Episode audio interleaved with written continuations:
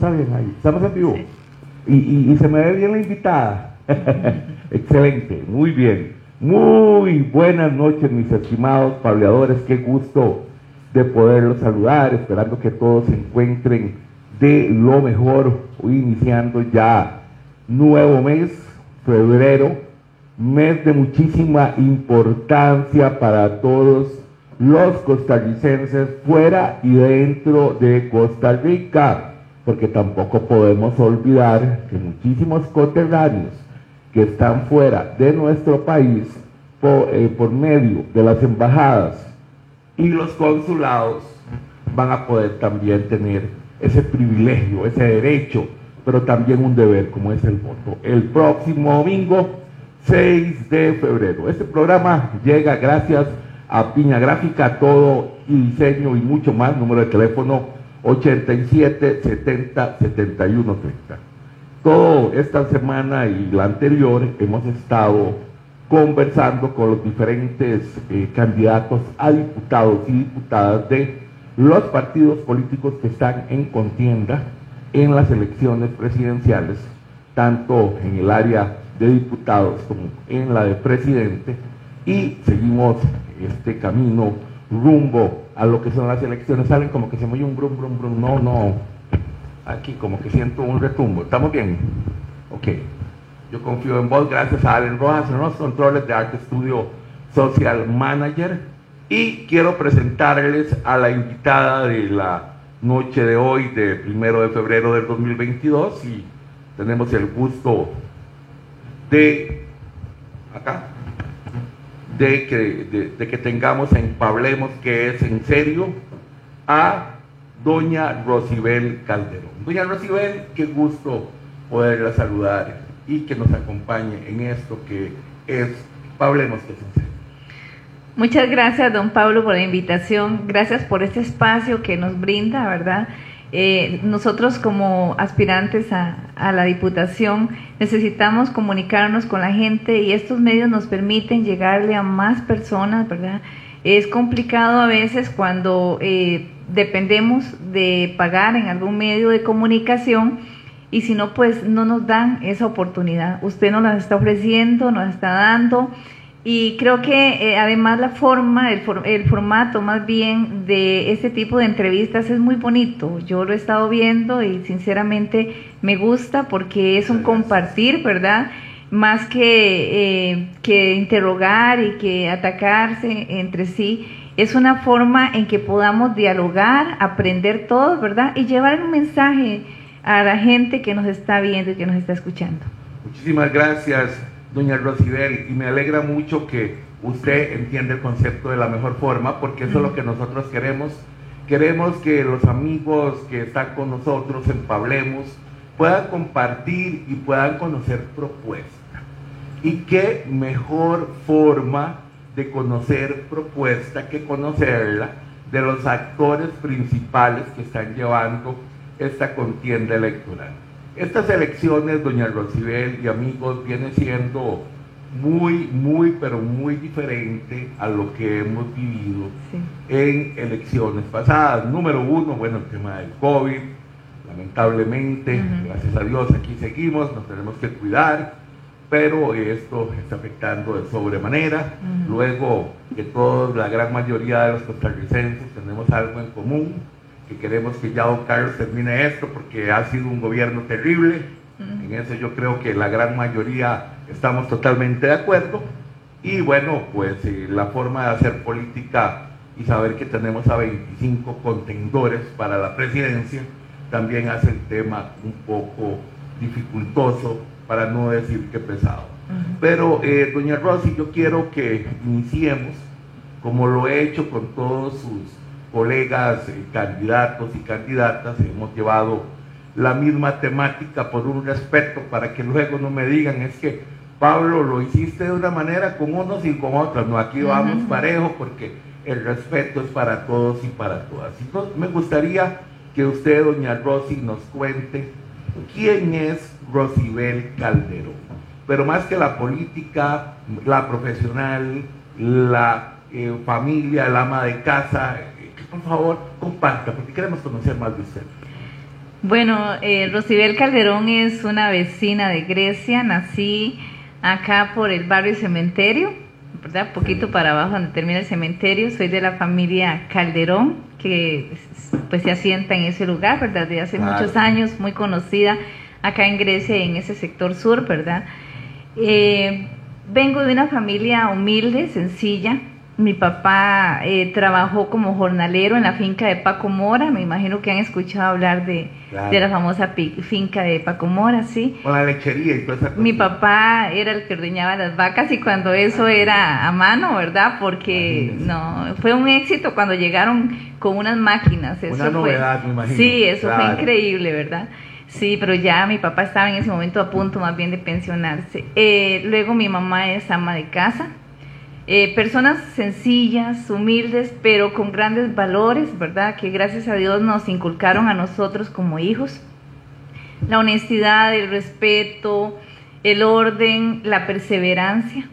Eh, nos criamos cuatro hermanos, mi hermano mayor, tres hermanas más que... Eh, pues gracias a Dios todos están acá con nosotros. Mi papá y mi mamá lamentablemente se me fueron hace poco. Mi mamita cumplió hace un año, bueno, cumplió un año más bien, ahorita de haberse me ido, sí. Pero allá están, en el cielo y desde allá nos están cuidando. Eh, pude estudiar, gracias a Dios, en la Simón Bolívar, luego pasé al, colegio a León Cortés. En el León Cortés eh, se me dificultó un poquito porque usted sabe que el sueldo de jornalero para cuidar a cuatro hijos, a toda una familia, éramos seis, era un poco complicado. Entonces, pues mi papá ya no podía, iba mi otra hermana para el colegio y me dice, ahora sí, Rosy, ¿qué hacemos? Porque a mí me gustaba estudiar yo siempre tuve como objetivo estudiar, Desde muy chiquita. Yo quería estudiar, era lo único que yo pensaba. Y entonces mi papá me dice, mira, eh, aquí es o estudia o o no, no sé qué vamos a hacer, dice, porque como que no me alcanza, ¿verdad? Claro, claro. Y entonces le dije, mi papá, eh, papá, yo trabajo, si usted me deja, yo trabajo, era menor de edad, tenía 15 años. Este, si usted me permite, yo trabajo y yo voy a estudiar en la noche. Entonces fueron y me sacaron un permiso, cuando se sacaba un permiso en Arajuela, en el PANI, en el que yo pudiera trabajar. Entonces yo trabajaba en el día, en una casa, terminaba a las 5, me alistaba y me iba para el colegio a las 6. Y así estudié, así saqué los últimos dos años del, en el colegio nocturno y seguía siempre con esas aspiraciones de estudiar, era mi objetivo, era mi sueño, ¿verdad? Y fíjate que eh, posteriormente hice el examen en la UCR para ingresar, el examen de admisión, y logré ingresar a la UCR, eh, ahí empecé a estudiar, eh, llevé las generales y no sabía que había beca, entonces yo no conocía, mis papás eran personas muy sencillas, analfabetas, no, mis hermanos no habían ido a la universidad, entonces no tenía yo ese conocimiento de que podía pedir beca y que eso me iba a ayudar, ¿verdad? Entonces yo seguía trabajando, trabajaba los días que no iba a la universidad, trabajaba en la casa y los otros días iba a la universidad. Y con eso me financié el primer año y ya en el segundo me di cuenta que daban beca y que yo podía solicitarla y que calificaba y pedí beca y me dieron beca 11. Y claro, fue un alivio para mí, ¿verdad? Más tranquila, podía dedicar más tiempo al estudio. Y fíjese que eh, después terminé ahí en, en, la Universidad de Costa Rica, saqué el diplomado, me pasé a estudiar a la Universidad de Costa Rica en San Pedro. Entonces viajaba a la Rodrigo Facio después de salir de dar clase, porque con el diplomado en ese momento me nombraban, ¿verdad? Trabajé en la Simón Bolívar, en Eulogia Ruiz. Salí a las 12 corriendo y me iba para la UCR, a, la Rodrigo Facio, y ahí terminé de estudiar, ¿verdad? Ya ahí no tenía beca, pero me habían dado beca de honor por las calificaciones que llevaba. Entonces terminé, pude estudiar gracias a la ayuda, por eso yo creo en la educación pública. Soy fiel en que la educación pública es una gran oportunidad para las personas que al igual que yo, no tenían los medios económicos para poder pagar este, la educación que uno quiere lograr tener, ¿verdad? Importante. ¿Y usted es graduada en educación? Sí. ¿Por, qué, educación? me, me, gustaba, simplemente es eso que, que uno tiene como ese gusanillo desde chiquilla, ¿verdad? Que uno juega a ser maestra. Y cuando estaba en, en el colegio, en quinto año, una, una profesora de español se acercó y me dice, Rosy, Rosibel, usted tiene, eh, tiene las características para ser docente, porque no estudia educación. Qué bonito. Y vieras que como que me sembró la semillita. Y le voy a decir, si entré a la carrera de educación, se supone que era la carrera larga, en ese momento se presentó en plan de emergencia, no habían educadores. Fue un periodo en que casi todos los maestros que tenían años de trabajar en educación se pensionaron, fue muy rápido, se fueron pensionando y quedaron las escuelas casi vacías de educadores. Entonces abrieron el plan de emergencia de la Universidad Nacional, la Universidad de Costa Rica y la UNED y nos sacaron en el diplomado en dos años a tiempo eh, completo, creo que era jueves, viernes y sábado. Sí, tenían que sacarnos muy rápido, muy bien, porque eran excelentes profesores, ¿verdad? Pero sí a un tiempo récord.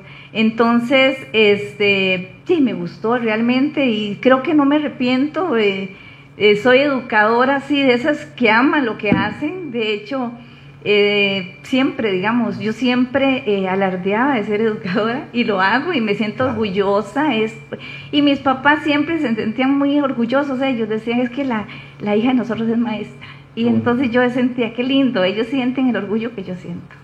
Eh, la educación, me imagino, porque yo no, lo, no soy educador, pero tiene que sentir uno el gran orgullo porque se está formando. Se está formando y, y muchos de los jóvenes, niños, son parte de lo que deja ese educador para que vayan creciendo y vayan para arriba, doña Rosibel. Fíjate que la educación crea una gran sensibilidad social, porque nosotros, aparte de estar estudiando con los niños, viendo a los niños, tratándolos a ellos, es la parte de la relación con el personal, con los maestros, pero con los padres de familia y con las familias en sí, con los hogares, con sus necesidades. Saber que un niño no llegó ese día desayunado, saber que ese niño no tenía lápices, no tenía uniforme.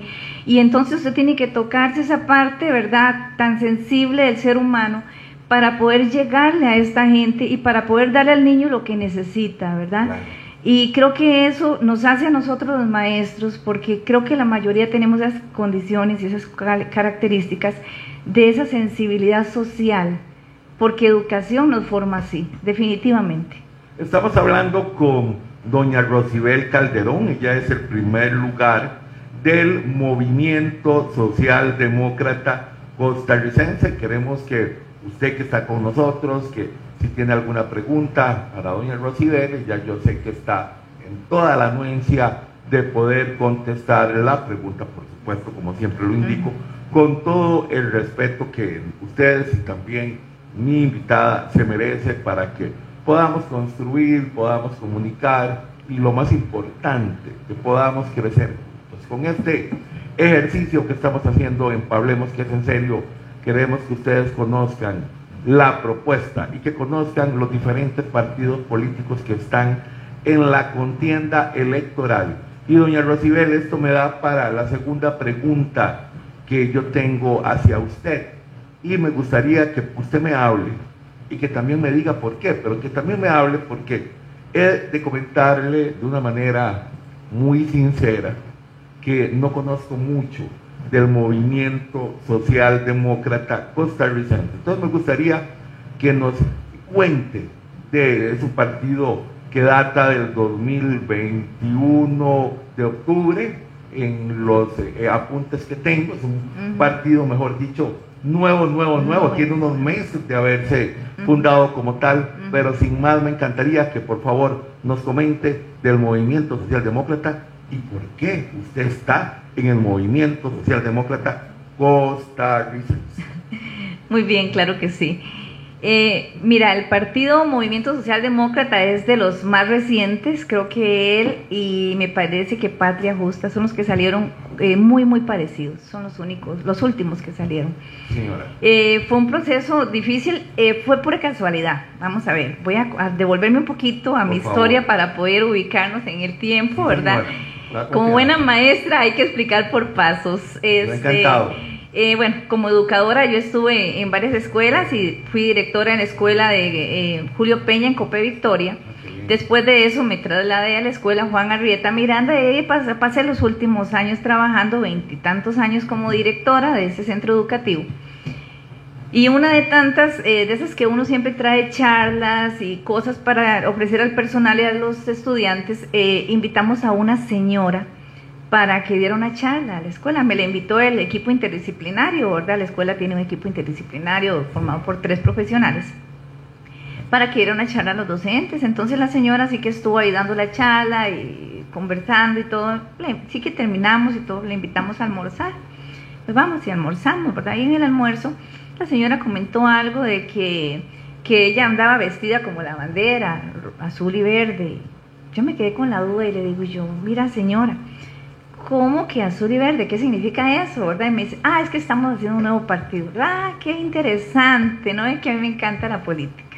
Yo, yo siempre he estado involucrada en política de una u otra manera y me gusta mucho. ¿Qué es eso? Cuénteme. Entonces empezó a contarme el partido que se estaba formando, que estaban, esos eran los colores y que ya me dio el nombre del partido, el nombre del candidato y todo lo demás.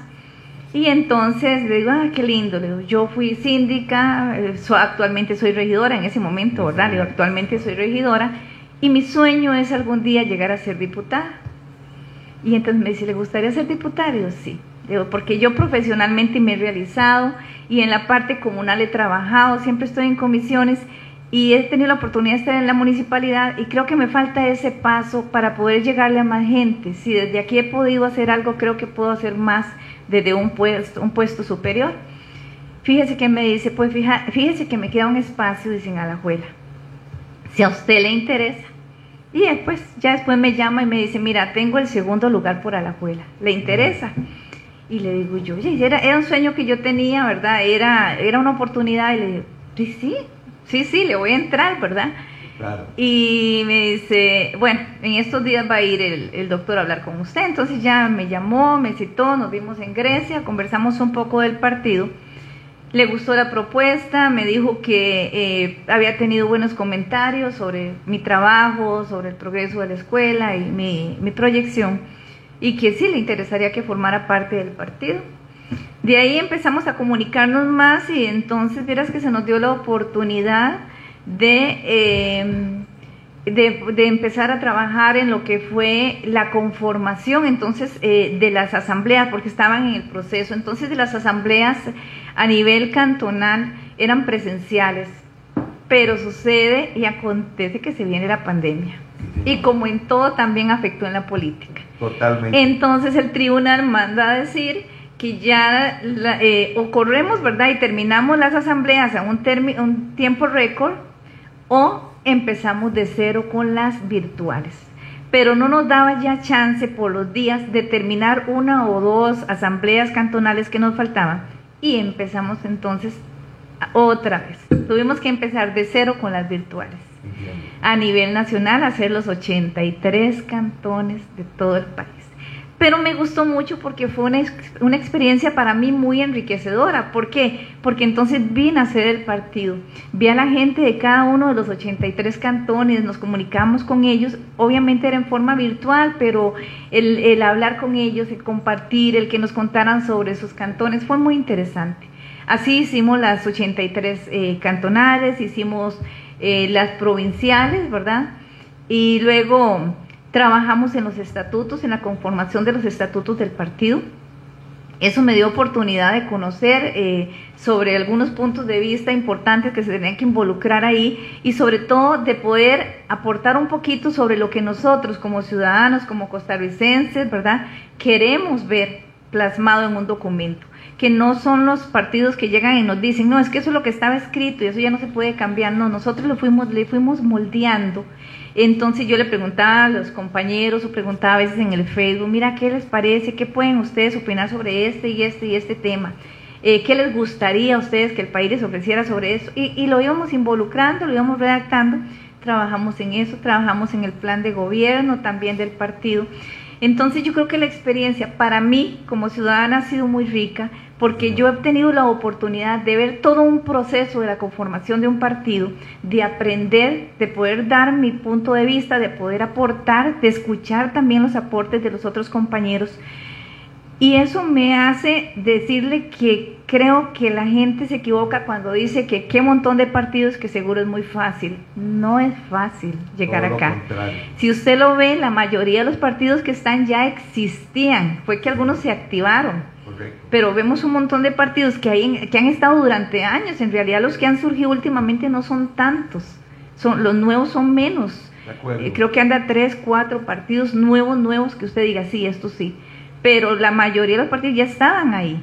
Pero formar un partido ahora y comparado con lo que se hacía anteriormente, porque yo vi los estatutos de los partidos anteriores, el trabajo es muy difícil, porque ahora nos piden más requisitos, hay más trabas, tanto así que nosotros duramos dos años para poder lograr que el tribunal al final nos diera el sí. Claro, claro, la aprobación como tal. Correcto, así es. Es un, trabajo muy arduo y estamos hablando que es una articulación con todo un país, ¿verdad? Cuando si, es difícil de manera provincial, imagínese usted de cuando estamos hablando ya de todo Costa Rica.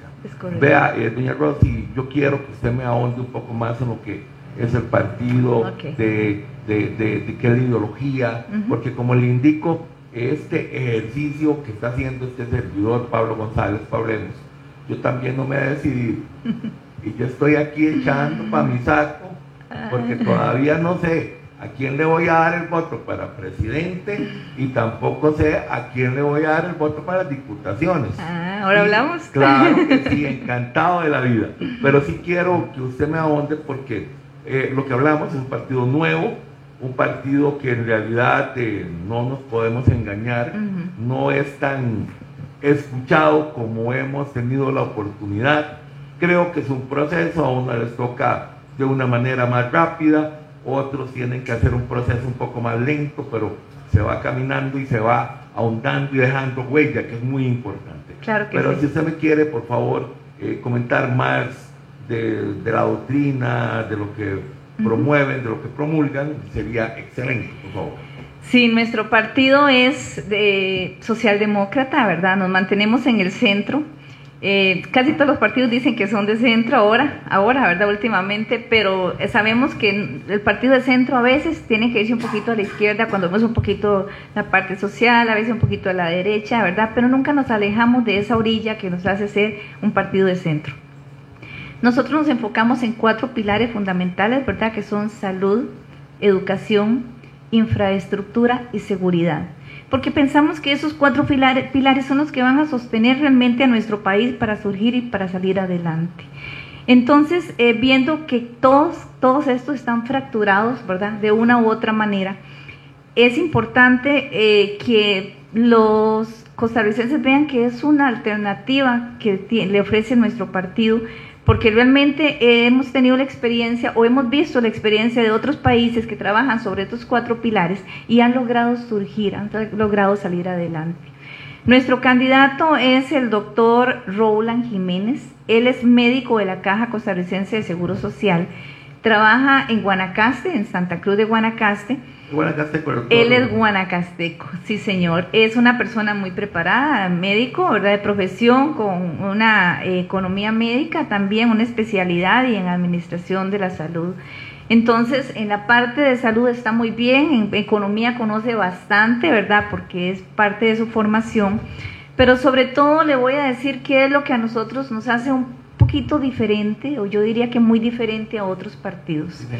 Usted revisa nuestra planilla de las 17, 57 perdón, eh, candidaturas a la Diputación, más nuestros dos eh, eh, vicepresidentes candidatos y nuestro candidato a la presidencia. Ninguno de nosotros ha participado nunca en un puesto de elección como es Diputación, ministerios o candidaturas a la presidencia. Entonces, somos un partido limpio, eh, una trayectoria, trayectoria limpia, transparente, y eso nos permite darle la cara al costarricense. ¿Por qué no nos conocen? ¿Por qué no nos han visto en la televisión? Porque no tenemos una mancha de corrupción que nos puedan sacar a ninguno de nosotros. Hemos sido un partido que se ha destacado casualmente porque quisimos entregarle a los costarricenses la posibilidad de escoger personas del pueblo, personas que, que, tuvieran liderazgo, que hubieran trabajado por sus comunidades, pero que no tuvieran una mancha en su expediente que en, determinado momento eh, nos hiciera eh, dudar ¿verdad? De que nos elijan como sus representantes. En nuestro caso, principalmente, el candidato a la presidencia, pues él es una persona intachable. En realidad que sí, hemos visto y ustedes lo pueden analizar, ¿verdad? En sus eh, análisis que hacen, que el doctor Rowland pues se ha destacado en su carrera, fue presidente del Colegio de Médicos y actualmente pues se metió en la parte política por la misma inquietud que tenemos todos nosotros. O sea, si no vamos un paso al frente, si no luchamos por este país, no vamos a lograr cambiar las cosas. En mi caso particular, yo eh, decía, bueno, escucho a la gente cuando pasamos y nos dice, es que esos ladrones políticos, no queremos nada con la política, vividores de la política, ese es el, sentir de la gente, pero cuando le ofrecemos un equipo que, no tiene, que es transparente, que no tiene ninguna, ningún acto de corrupción en este momento, que no ha pasado por esa, eh, ¿qué le digo yo? Esa crítica, ¿verdad? Política que nos hacen, eh, sí, no, no, no, a veces no le dan como la importancia que debería dársele. Eh, yo, por ejemplo, eh, con la experiencia que tuve a nivel municipal, ¿verdad? Eso me permite en este momento decirle, bueno, eh, yo puedo llevar un poquito más, ¿verdad?, al Cantón de Grecia porque ya eh, el pasar por la municipalidad me abre las puertas para saber negociar y poder trabajar. Y no solamente en mi caso, otros compañeros que también han estado de una u otra manera involucrados en esa parte comunal, ¿verdad? Como le digo, no en la, en la política abiertamente. Hasta ahorita la mayoría pues estamos en este proceso. Doña Rosibel, me gustaría que también nos comente de las vicepresidencias del movimiento socialdemócrata costarricense. Claro que sí. Eh, nuestro candidato, como le decía, el doctor Roland Jiménez, nuestra candidata a la primera vicepresidencia, la doctora Carmen Lidia Pérez. Ella es eh, vecina de Palmares, ¿verdad? Tienen hermanos acá en Grecia, conocidos también. Y ella es doctora en educación, trabajó por muchísimos años como directora regional de la eh, Dirección Regional de Punta Arenas eh, es una persona que da charlas a nivel nacional en forma gratuita. Se desplaza, tiene más de 5 mil temas para desarrollar y casualmente fue la que llegó a mi escuela ese día a dar la ah, charla. Ah, a ver, fue pura casualidad, pero Dios. Dicen que Dios no se mete en política. Yo a veces digo que sí, que Diosito de alguna manera le va abriendo a uno como esa senda, ¿verdad? Para que uno eh, vaya tomando un rumbo. Y él o lo mete ahí para ayudarlo o lo saca para librarlo de algo, ¿verdad? Siempre entonces, hay un plan. Siempre hay un plan. Ajá, exactamente. Bueno, la cuestión fue que ella llegó ahí, entonces esta señora es, eh, ella es conferencista a nivel nacional. Eh, también fue profesora en la Universidad de Costa Rica, en varias universidades, y tenemos al candidato también que en el señor, ay, en ese momento se me va el nombre, espérate, es de apellido Rodríguez, ya casi me acuerdo del nombre. De acuerdo. Eh, Rodríguez Ramírez es licenciado. Eh, y licenciado Edgar Rodríguez don Edgar, don Edgar. Siempre se me olvida el nombre de don Edgar. Siempre me acuerdo los apellidos. Aquí tengo apuntito. Él es abogado, sí, yo le mandé los datos, sí. No se preocupe. don Edgar eh, Ramírez, él es una persona muy activista. Vieras qué lindo como él se, dirige a nosotros, la forma en que nos motiva, ¿verdad? Y el conocimiento que tiene también a nivel de legislación, cómo nos ayudó también en, el, en la confección del plan de gobierno y eso pues eh, fue un gran aporte. Tenemos eh, 57 candidaturas a nivel eh, nacional, ¿verdad? En cada una de las provincias representadas por nuestros candidatos a las diputaciones. En Alajuela, usted sabe que son 11 espacios, ¿verdad? En esos, en esos 11 espacios están eh, colocados de la siguiente forma, se lo voy a ir describiendo. Bueno, en mi caso, ¿verdad? Que voy en primer lugar, lugar, Rocibel Calderón, voy en primer lugar. Pues, representando a la provincia de Alajuela, soy del Cantón de Grecia. Está en segundo lugar don Gerardo Arias, que él trabajó como director en la Simón Bolívar hace como un par de años. Don Gerardo pertenece, eh, vive en la provincia de Alajuela Centro. En tercer lugar está doña Noidis Salazar, ella es de San Carlos y ella eh, trabaja con el TEC, ¿verdad? Es en el área eh, administrativa, es psicóloga también. Eh, también tenemos en el cuarto lugar a don Álvaro Quesada. Él es asesor super, perdón, él es supervisor del circuito de Sarchi, también es educador. En el quinto lugar tenemos a doña Yadira Yadira Alcázar. Ella es orientadora. En, eh, después tenemos a don José Mario Quiroz de Palmares.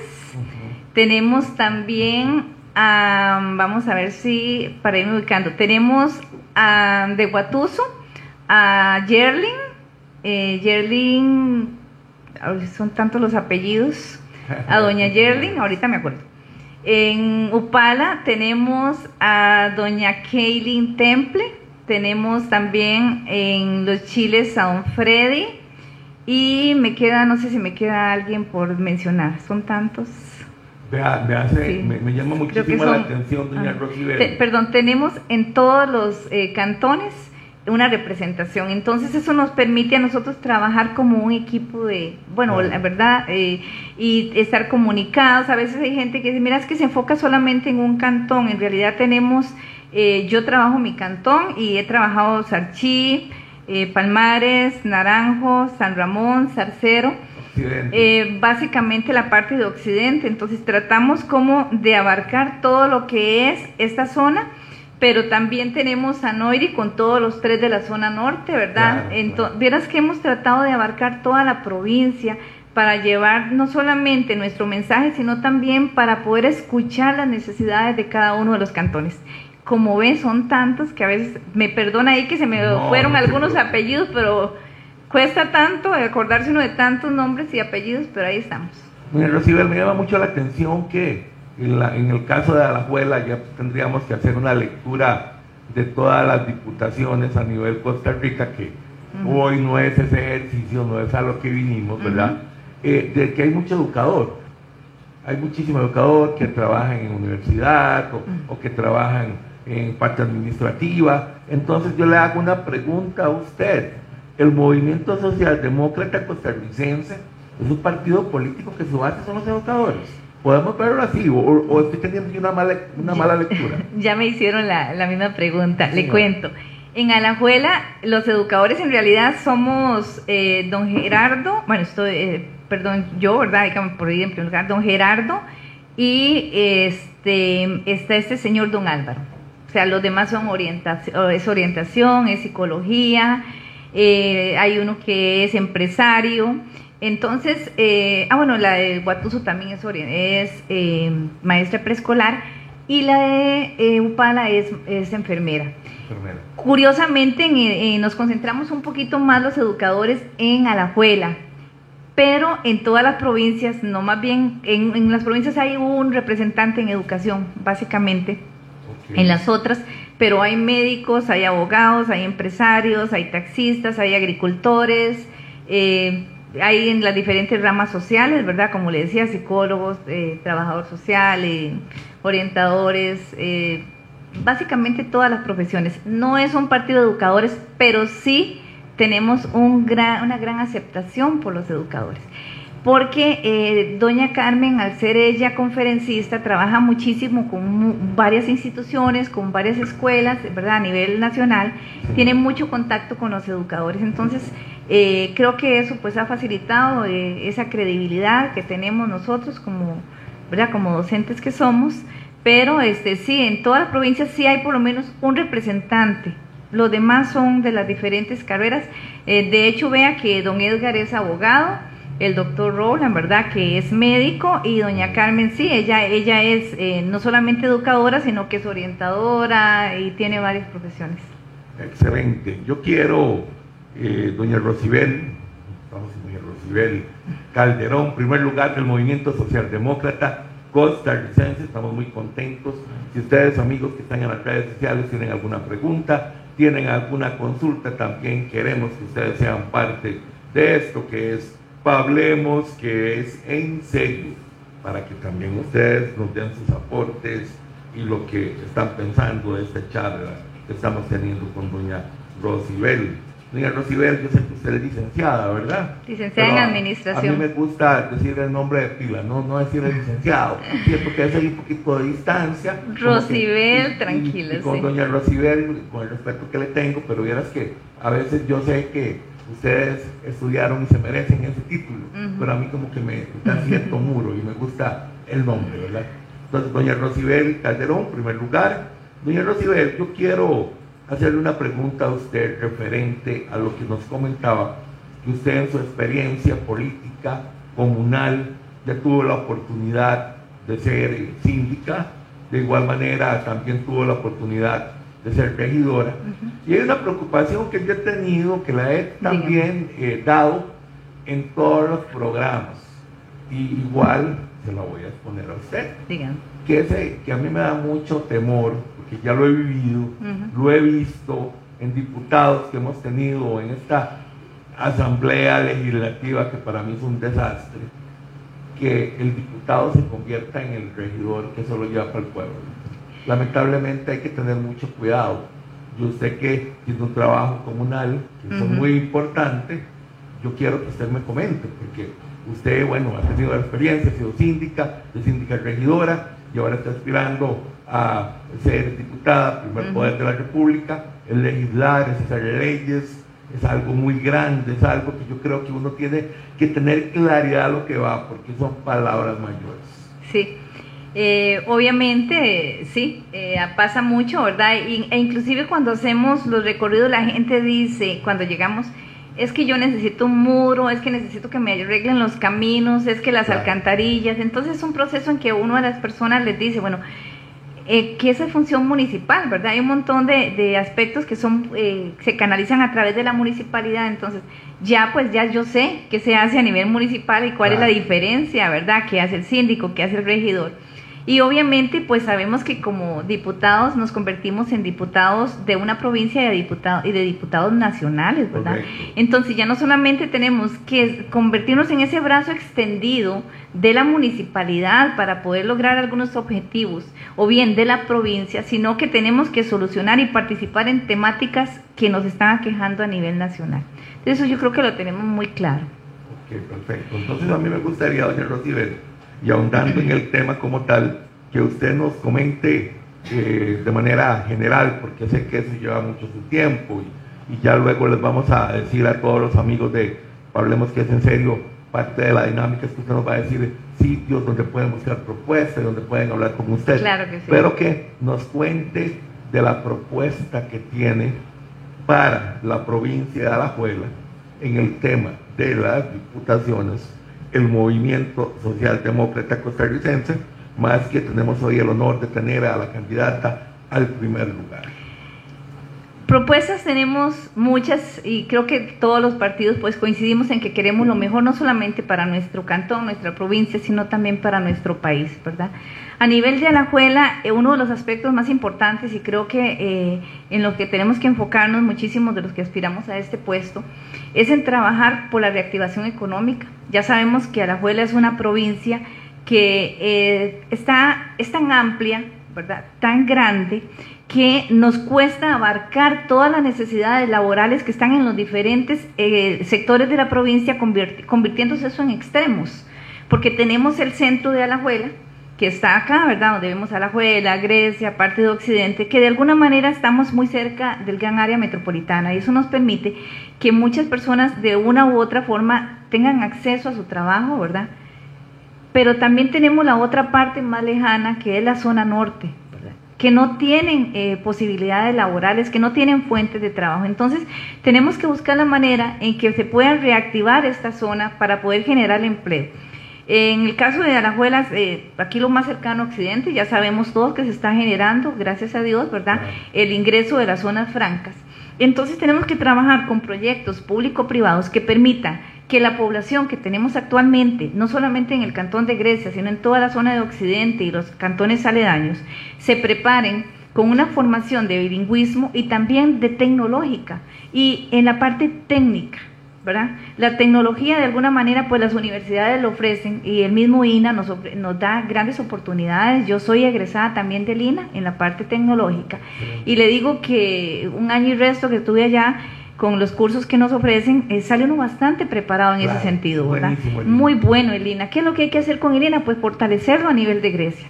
Se nos ha convertido en este momento en una escuelita pequeñita, rezagada en una esquina donde tiene unas poquitas aulas y dan cursos que con todo el interés y la buena intención que tengan los funcionarios, no alcanza para atender la población que va a requerir, esta, son cerca de 26 mil empleos, creo, se van a requerir en las zonas francas y no tenemos a la gente preparada. Están construyendo las, en este momento la infraestructura, pero no la infraestructura física, pero no tenemos al personal capacitándolo para que se para que pueda ingresar de lleno, ¿verdad? Desde el momento en que se abren. Entonces, una de mis propuestas es esa, hacer alianzas público-privadas para que esta gente tenga la oportunidad. Eh, también a nivel, digamos, de las mujeres. Me contaba una señora, dice, yo con miles de esfuerzos estudié y terminé, pero no puedo seguir estudiando porque no tengo posibilidades económicas, eh, no tengo forma de trabajar y ella quería seguir estudiando y ese me llamó muchísimo la atención y, es una de las propuestas pues que nosotros queremos ofrecer de manera que se le dé la oportunidad a estas mujeres con becas o con algún tipo de incentivo que ellas puedan continuar sus estudios y preparándose, ¿verdad? Igualmente pasa para la juventud, o sea, los muchachos que salen, que están rezagados también por un, un, tema de bachillerato y todo lo demás, este, ayudar a esta gente porque los técnicos se han convertido en una necesidad para las empresas Hace algunos años, en una capacitación que tuvimos sobre el estado de la educación, nos decían, es que dentro de tantos años, creo que hace unos 5 o 6 años, lo que se va a necesitar en Costa Rica no son profesionales porque están abundando en las universidades. Necesitamos técnicos, técnicos en electricidad, técnicos en aire acondicionado, técnicos en arreglo de equipo. Y eso lo hemos ido dejando y dejando y tal vez no le dimos la importancia que en ese momento reveló el estado de la educación y hoy se convierte en una necesidad a la que hay que darle importancia. Otro tema es eh, la parte de vivienda, ya sabemos, nosotros tenemos un proyecto de vivienda sustentable, ¿verdad? Y queremos llevar ese proyecto no solamente a nivel eh, em, de Alajuela, sino también a nivel nacional. Esto es eh, generar las condiciones para que las familias puedan tener sus hogares, se llaman hogares verticales, ¿verdad? Sustentables, de manera que ellos puedan obtener su eh, vivienda y que paguen el, el, equivalente a su alquiler para que en un determinado tiempo esa vivienda pase a ser de su propiedad. O sea, en ese momento la gente que paga alquiler sabe que nunca será su casita. Nosotros sí queremos ayudar a las personas en ese sentido. También eh, queremos trabajar en lo que es un proyecto de Turismo rural, sabemos que Alajuela es rica en eso, ¿verdad? Tenemos maravillas como los volcanes, los ríos, las cataratas, los bosques, o sea, Alajuela es una riqueza de provincia. Entonces queremos generar las condiciones también con em, eh, alianzas público-privadas para que estas personas se capaciten y puedan regenerar esas, esas empresas o esas mini empresas o para que eh, eh, se les dé esa oportunidad de explotar esas fincas que tienen, ¿verdad? Y eso yo creo que lo podemos lograr. Hay muchísimas cosas, o sea, son tantas en la parte de seguridad, en la parte de educación. En educación es básico y es que son temas que no se los puedo enfocar propiamente en la provincia, como decía usted, si vamos a ser diputados nacionales, son temas que tenemos que abarcar a nivel nacional. Eso me encanta, es una respuesta muy buena. Me encanta. Pero vamos a, vamos a enfocarnos. pregunta con trampa, pregunta con trampa. ¿Vio qué manera? Sí, entonces para mí es muy difícil decirle, sí, a la abuela le voy a hacer esto y esto, porque si usted lo ve, en lo que pude enfocarme en Alajuela es en la parte de las zonas francas que ya están por llegar. Pero todos los otros temas son nacionales. Entonces ahí nos vemos con uno que es educación si tenemos que ir a las escuelas, no solamente acá en Grecia, que hemos, eh, las escuelitas de Grecia están muy lindas, están muy bonitas, y en la zona de Occidente la mayoría están muy lindas, pero alejémonos un poquito más. Mi hija es trabajadora social, ella es, trabaja en la escuela Nahuatl en Upala, entonces conozco muy bien la problemática de esa comunidad, de la gente de ahí, las necesidades de, de esta población. Y es lamentable cuando uno va y ve las condiciones en que se encuentra en infraestructura de todo tipo, ¿verdad? Infraestructura no solamente física, en conectividad, en todo lo demás. Y usted dice, bueno, ¿cómo yo voy a pensar en que yo voy a trabajar como diputada y a centralizarme en un, como decía usted antes, como regidora, a tratar de solucionar los problemas enfocados en un lugar cuando son problemas de carácter nacional? Entonces tenemos que trabajar para que se den las condiciones de solucionar esos problemas nacionales, porque al final van a repercutir en una mejora local. Totalmente de acuerdo. Eh, tenemos saludos desde Brasil. Tony Hidalgo dice like desde Brasil. Entonces, quiero saludar a mi querido amigo Tony Hidalgo que está con nosotros desde Brasil. Es un tico que está también poniendo atención porque también él va a poder votar fuera de Costa Rica. Tenemos comentarios también de apoyo para doña Rosibel de parte de diferentes personas. Eh, doña Rosibel, vamos a ver, aquí hay una parte muy importante que al final de cuentas también podemos conversarlo en esto que hablemos que es en serio. Primer lugar, por la provincia de Alajuela, educadora, griega. Nosotros los griegos, a pesar de lo que siempre digo, que las diputaciones no son cantonales, que son provinciales, pero lamentablemente, y se lo digo yo como un griego que amo mi cantón, que soy muy orgulloso de ser griego, aunque llegué a los cinco años, pero ya soy griego, ya con casi 50 años, imagínense, he pasado toda mi vida aquí en Grecia, mi mamá es griega, etcétera, etcétera. Entonces yo lo que le quiero decir es que los griegos resentimos no haber tenido un representante en esta legislación, en esta administración. Dos administraciones sin representante. concluyendo, tuvimos a Michael.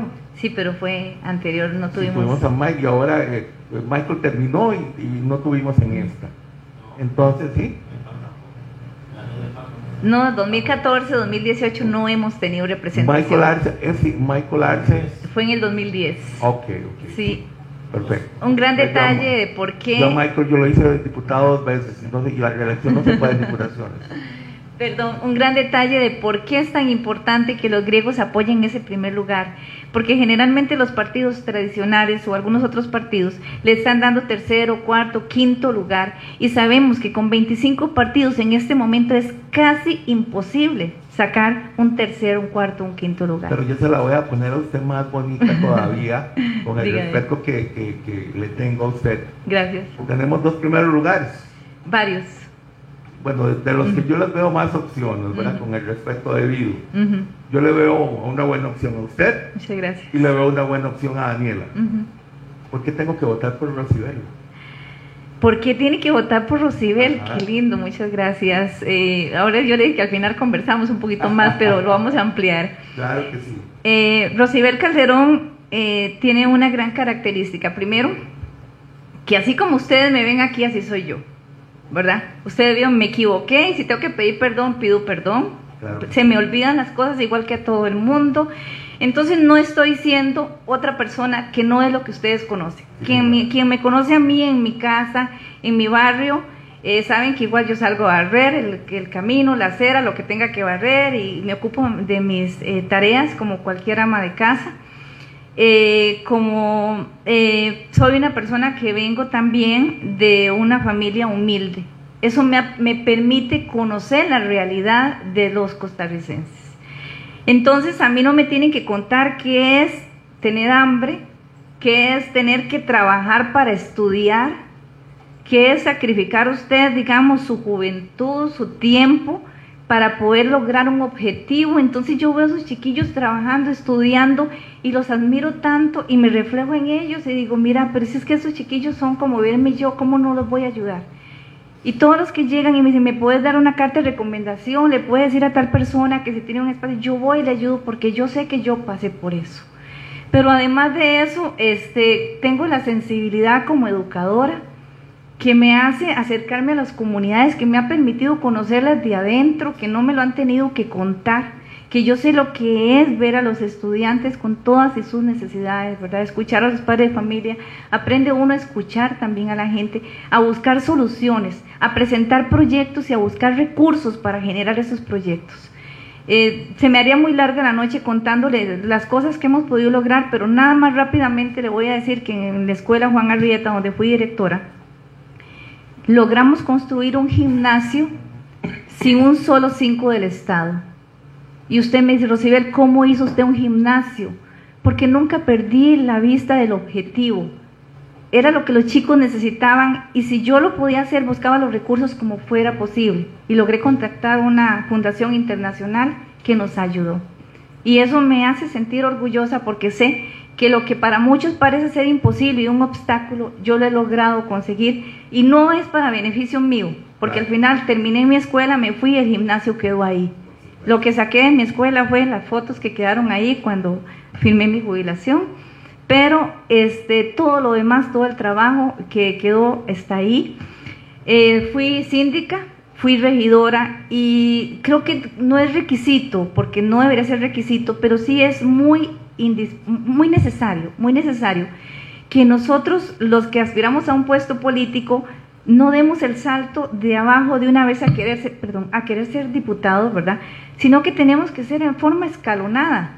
Si usted me dice a mí, ¿por qué usted ha participado en comisiones durante tantos años? Sí, yo desde el 2000, 2002, 2003 estoy en diferentes comisiones como la Comisión Ambiental, ahorita más reciente en la Comisión de Carbono Neutro, en la Comisión de Prevención del Suicidio, este trabajo con la junta directiva de ADEP, ¿verdad? Con los adultos, eh, los maestros pensionados que se han convertido en una escuela de enseñanza para mí.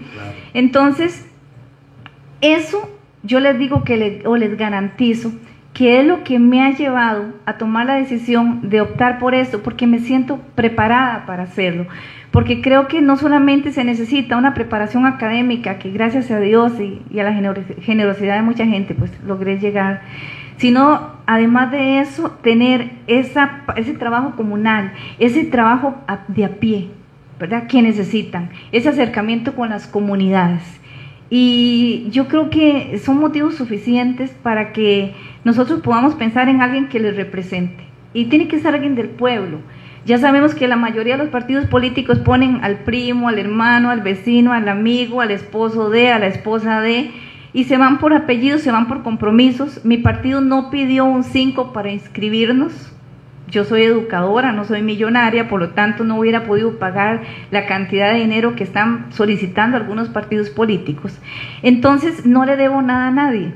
No tengo que llegar a un puesto para ver cómo le pago porque o cómo recupero lo que invertí porque yo le pagué tanto al partido.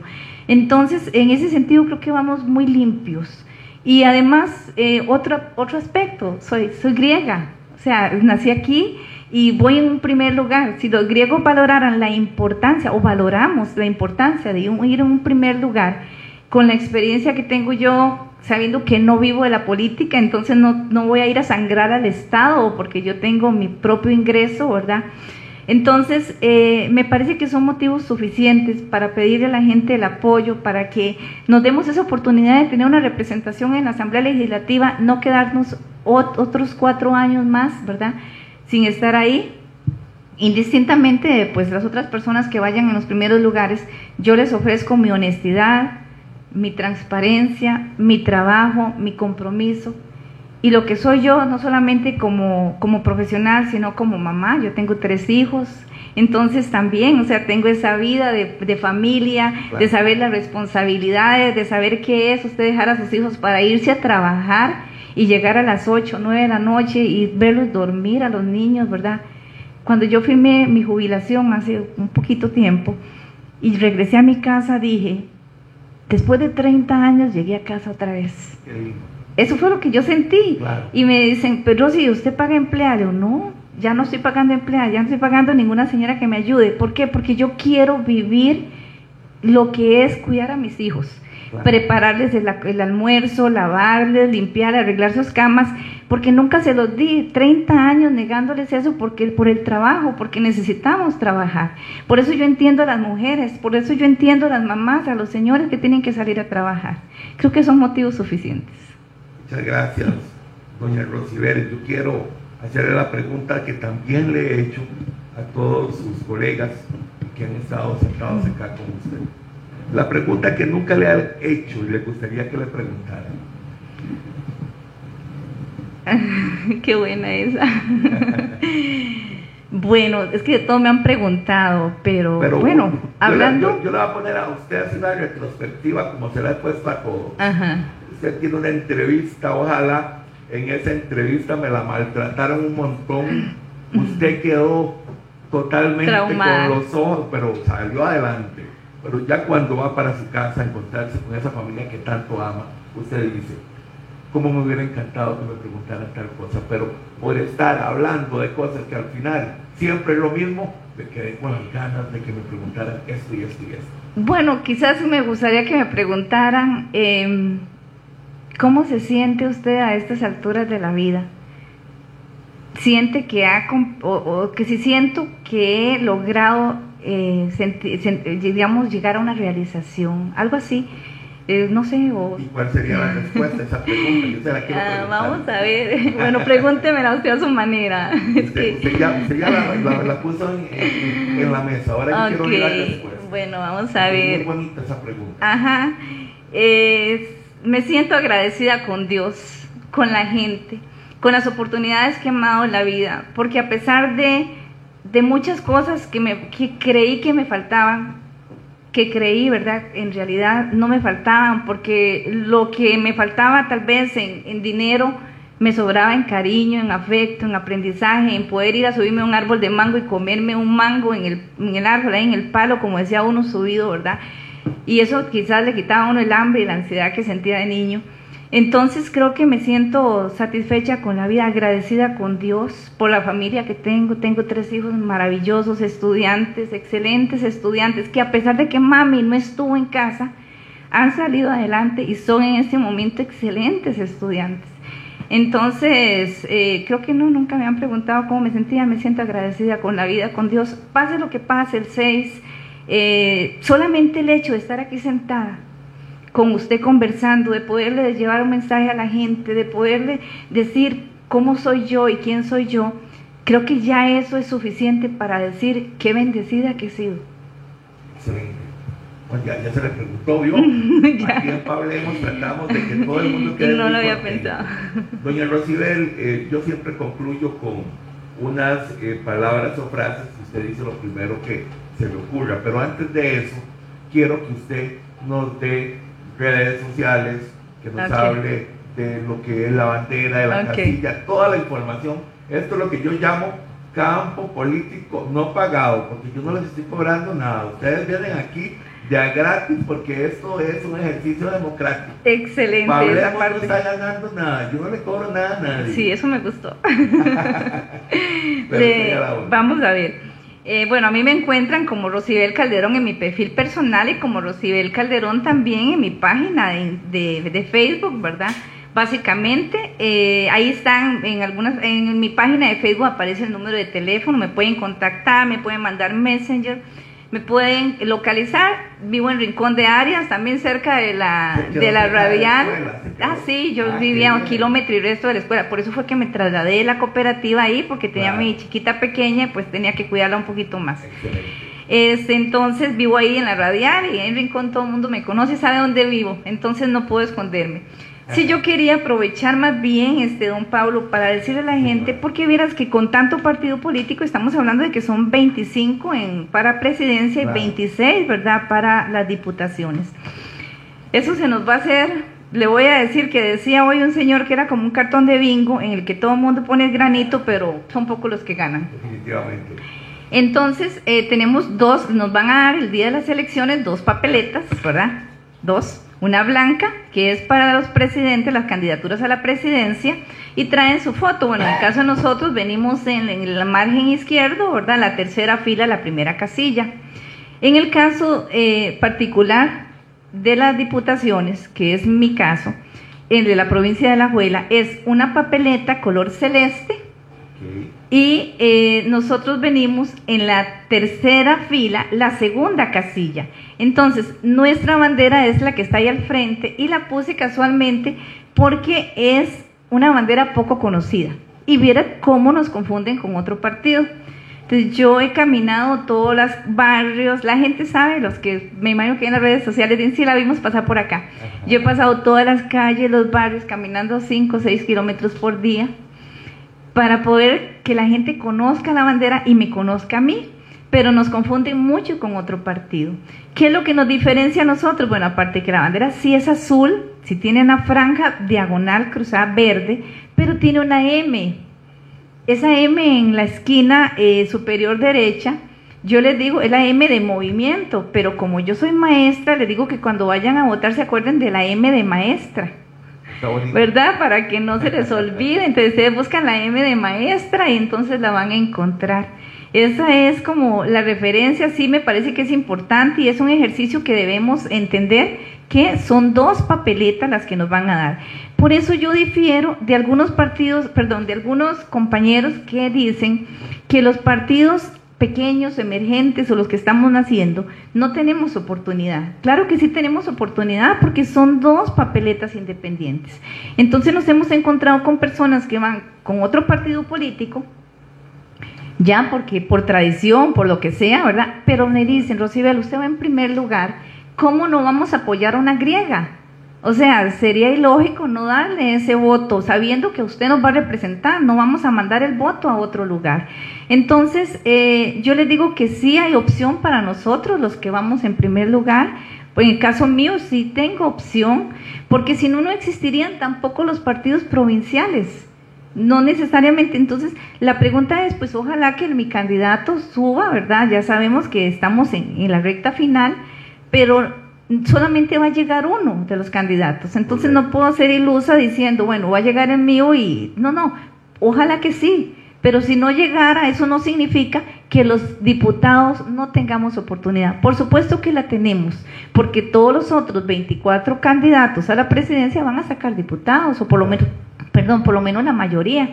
Entonces, sí, yo los invito, ¿verdad? A que busquen, a que me apoyen, a que apoyen a una griega, a que veamos las oportunidades que tenemos, que le estamos dando y sobre todo que me conozcan, que entren a mis redes sociales, ¿verdad? Que eh, averigüen sobre mí, que me dejen sus sugerencias, sus comentarios, ojalá no tan negativos como a veces se encuentra uno, más cuando me confunden con un partido tradicional por los colores que tenemos, porque tienen, a veces depende del arte que uno suba, tiene unos colores que se, se asemejan y entonces pues a veces nos insultan. El respeto ante todo y yo creo que es gente que en realidad, yo creo que yo puedo externar lo que pienso, pero con el respeto del mío. Sí, claro. Vamos a hacer la dinámica para terminar, doña Rosibel. Yo le voy a decir una frase, palabra, y usted me va a decir lo primero que se le venga a su mente no va a tener mucho tiempo, tiene que ser algo muy rápido. Entonces, iniciamos. Algo que le moleste muchísimo. La mentira, la traición. Educación. Mi vida. Pobreza extrema. Hay que erradicarla, hay que, si no erradicarla, por lo menos buscar las soluciones que se puedan. Fanal. No se vende. Cannabis hay que analizarlo a ver qué tan efectivo podría ser y primero en la parte medicinal. Arte. Me encanta la pintura especialmente. Grecia. Mi vida también. Impuestos. No, no más impuestos, Dios guarde. Igualdad. Es lo que tiene que prevalecer en todos los campos, sobre todo en nosotros como seres humanos. No deben de haber diferencias. ¿Cómo va a quedar el partido de Jamaica y Costa Rica? Ah, pues lógico que Costa Rica gana. ¿Cuánto va a ganar? Sí, digamos que dos. 2 a 0, 2 a 0, 2 a 0. 2 a 0, a pues la apuntar para ver si, está bien doña sí, Y que no soy muy buena para, la, para el fútbol, ¿verdad? Lo estoy haciendo así como por el amor que le tengo a mi país. Y por último, van a disculpar, Dios. El centro de todo, el principio y el fin. Doña Rosibel, yo le quiero agradecer, hemos pasado un tiempo extraordinario. Qué dicha, qué bueno. Mis respetos para usted. Muchas gracias. Espero todos los éxitos en sus pretensiones para llegar a la Asamblea Legislativa y como siempre lo digo, que sea lo mejor para Costa Rica, que sea lo mejor para la provincia y que la mejor gente, la más capacitada, la que quiere ayudar y no quiere sacar ninguna pretensión personal, sea la que llegue a ocupar cargos de tanta importancia, porque ya nos cansamos de que metamos gente, que le demos la espalda y que luego nos voten. Entonces yo de verdad le deseo todos los éxitos, doña Rosibel. Muchas gracias. Y ahí vamos a estar hablando. Como le digo también a todos, si queda diputada, cuidado, no me da audiencia y no me mande con la asistente que ya no quiere hablar conmigo. Mira, don Pablo, eh, los que me conocen a mí saben que durante todos los años que trabajé en las escuelas que estuve, siempre le decía, en este último tiempo que ya tenía secretaria, porque nunca había tenido, cuando eso no se, no se daba, fíjate que siempre le decía, si me vienen a buscar, nunca diga que yo no estoy. Si usted me ocupa no importa, me pregunta y yo sabré si puedo en ese momento o le doy cita. Pero si yo estoy en escuela, toda persona que me llegue a buscar la pasa. Y esa, eh, mi oficina siempre fue de puertas abiertas, eh, los papás lo saben, siempre, siempre estuvo, eh, estuve anuente a recibirlos, a colaborar, así es que usted va a ser bienvenido en mi despacho, téngalo por seguro porque mi puerta siempre va a estar abierta. Si me permite para pedirle a la gente que nos apoye. Por favor, por favor. Con toda confianza viendo a la cámara de frente para que me vean esa mirada sincera y dele viaje. Bueno, yo los invito a que nos busquen en la papeleta celeste, como les decía, en mi caso, como la Diputación, que no viene el rostro de nosotros, en la tercera fila, la segunda casilla. Somos un partido limpio, transparente, no tenemos reciclaje político, no hay ningún político que haya estado ocupado un puesto en el que se pueda cuestionar. Entonces, los que quieren un cambio para Grecia, los que queremos que nos representen en la Asamblea Legislativa, sabemos que tenemos una opción.